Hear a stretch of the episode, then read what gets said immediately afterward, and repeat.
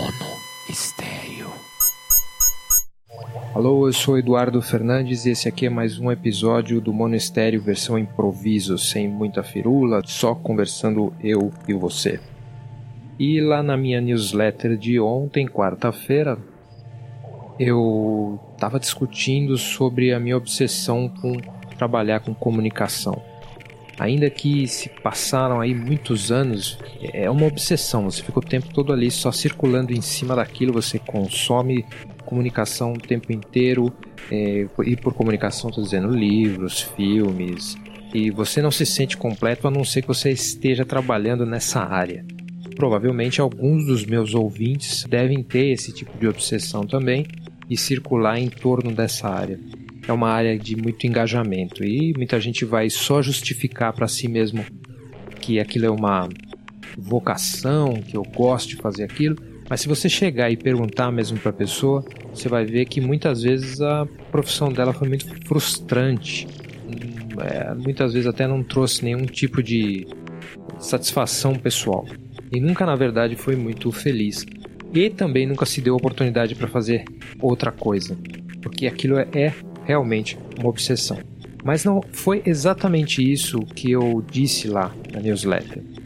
Lá eu tratei um pouco da questão de que quando a gente se relaciona com um produtor de conteúdo, muitas vezes a gente se conecta com elas em níveis meio sutis, que vão além das palavras ou até do, pro, do produto que essas pessoas criam.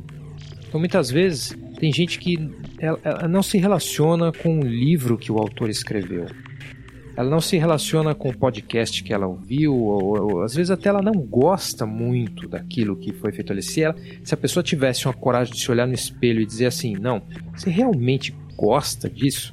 Ela diria assim, não necessariamente. Porém, ela se conecta com aquele produtor de conteúdo e, e muitas vezes não só com o produtor de conteúdo, mas com uma cena em torno dela. E essa conexão, muitas vezes ela tem a ver com questões muito sutis e que não são fáceis de explicar. Então eu usei ali na newsletter o termo energia, mas aí dá aquele tom meio new age. O que, que é energia, não é? É, é mais para dizer que existem várias coisas muito sutis que vão além das palavras. Uma delas é isso, a, a, conecta com a sua própria expectativa, com o seu próprio, a sua busca, a sua jornada pessoal. Às vezes é uma pessoa que ela fica olhando o outro ter a jornada dela, ela se espelha num criador, num cineasta, num podcaster, num escritor, em seja lá o que seja, para ficar meio de olho ali, só vendo assim, como, como é que esse cara tá fazendo, quais são as saídas que ela que essa pessoa está encontrando.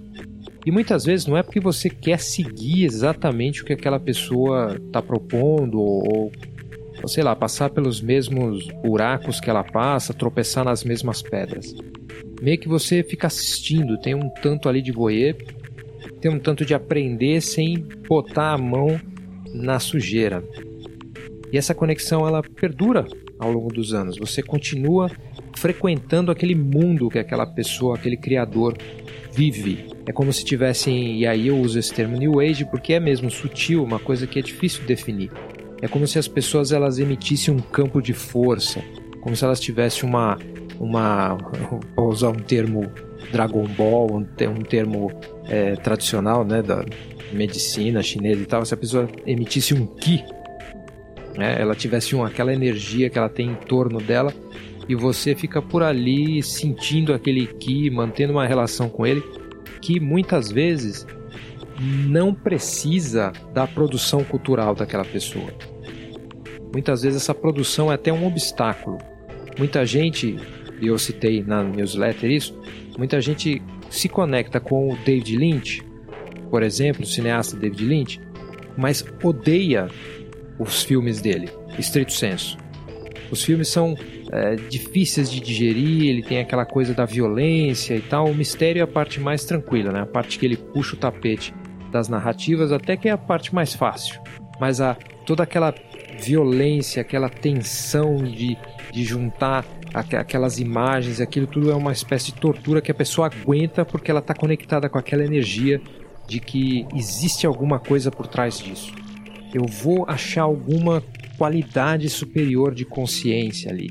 tem alguma coisa, algum mistério que eu preciso achar, alguma coisa ali vai me deixar mais inteligente ou mais sábio e essas coisas todas. Mesma coisa com livros. Muita gente odeia certos escritores se ela admitir para si mesma, né? dizer, ah, não aguento ler esse cara. Mas ao mesmo tempo eu sou um pouco que, se não dependente, mas fortemente conectado com aquele autor e eu preciso ler tudo aquilo que ele diz.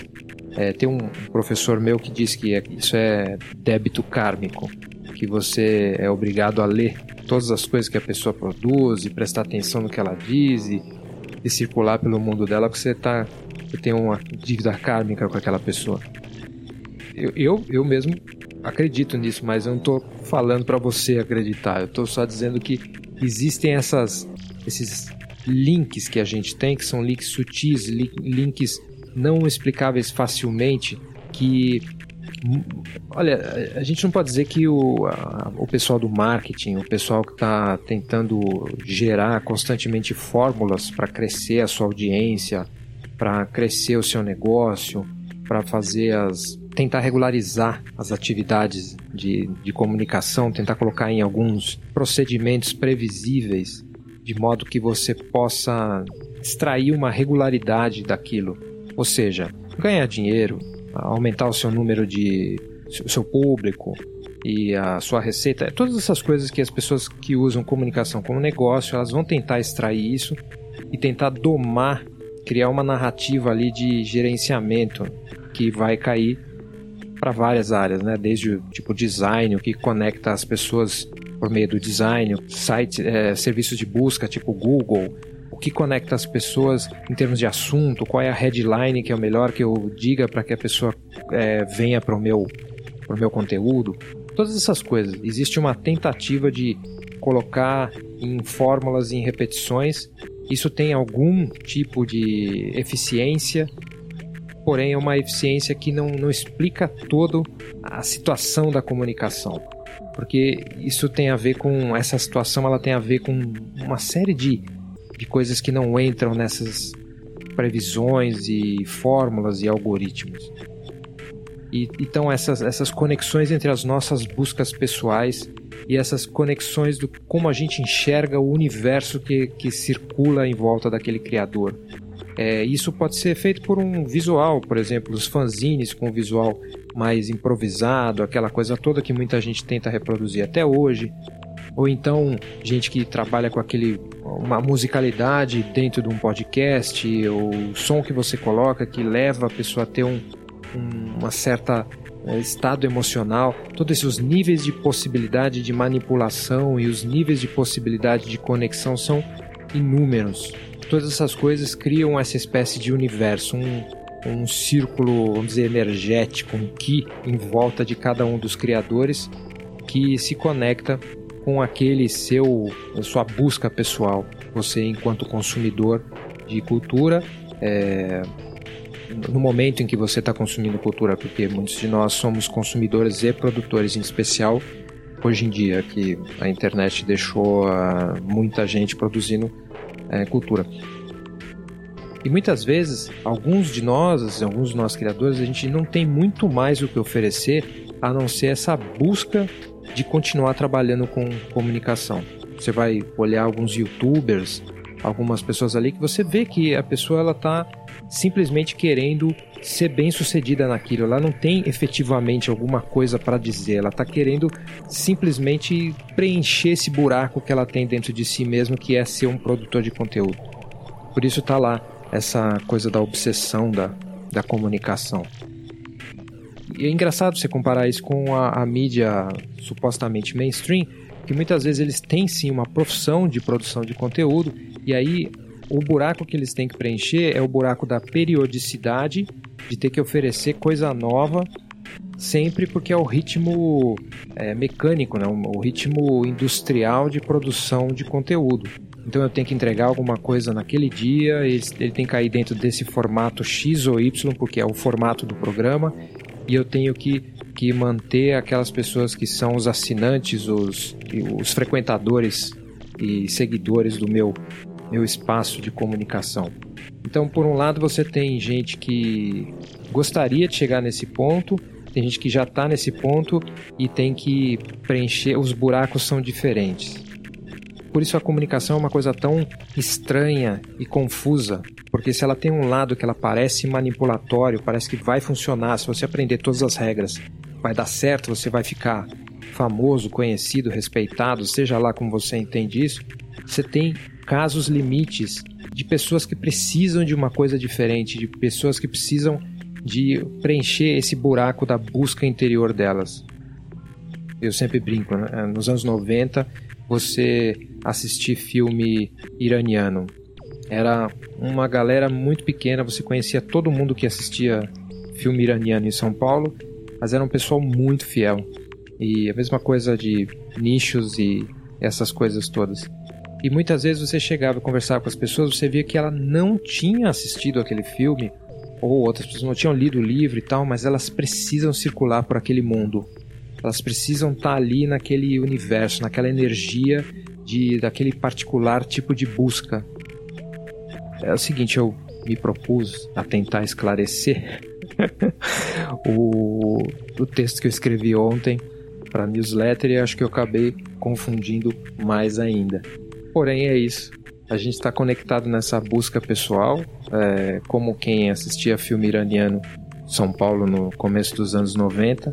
A gente é um, um grupo talvez pequeno, mas a gente conecta esses nossos buracos negros e essa energia que está em volta da, da, nossa criação de conteúdo, que ela está no tom da voz, tá no tipo de música que vem no fundo, tá na, no visual da newsletter, tá no, no, ritmo do texto, nos links que você compartilha. Tudo isso tem essa coisa sutil, passando uma, uma identidade que a gente está correndo atrás de formular isso e é um, às vezes até uma, uma dor a pessoa tentar é, correr atrás dessa identidade, ela tentar fortalecer essa identidade, ela tentar ser aquilo e tentar provar para si mesmo que ela tem a ver com, com esse universo. Às vezes ela não necessariamente precisa, mas é uma coisa que se você tem essa, esse desejo de fazer, de, de, de se colocar nessa situação, de, nesse particular questionamento de si mesmo, aí é difícil de tirar a pessoa dali, né? É difícil de fazer a pessoa sair dessa, desse buraco negro, dizer assim, não, tá tudo bem. Você não precisa ser outra coisa além do que você é. Você não precisa ser mais esperto. Você não precisa é, se conectar com um filme que você não gosta. Você não precisa gostar do que todo mundo gosta. Você não precisa de nada. Você não precisa de uma identidade, estrito senso. Tá, tá tudo certo. Você vai sobreviver sem essa conexão com esse buraco é, negro. Eu não sei se ajuda, mas esse foi o improviso de hoje. Então aí, domingo, a gente vem, a gente volta com o Monistério, com o Falso Profundo, novo episódio. É, agora nós vamos ouvir o Archangel 12 explicar um pouco sobre si mesmo. Então é isso aí. Até lá.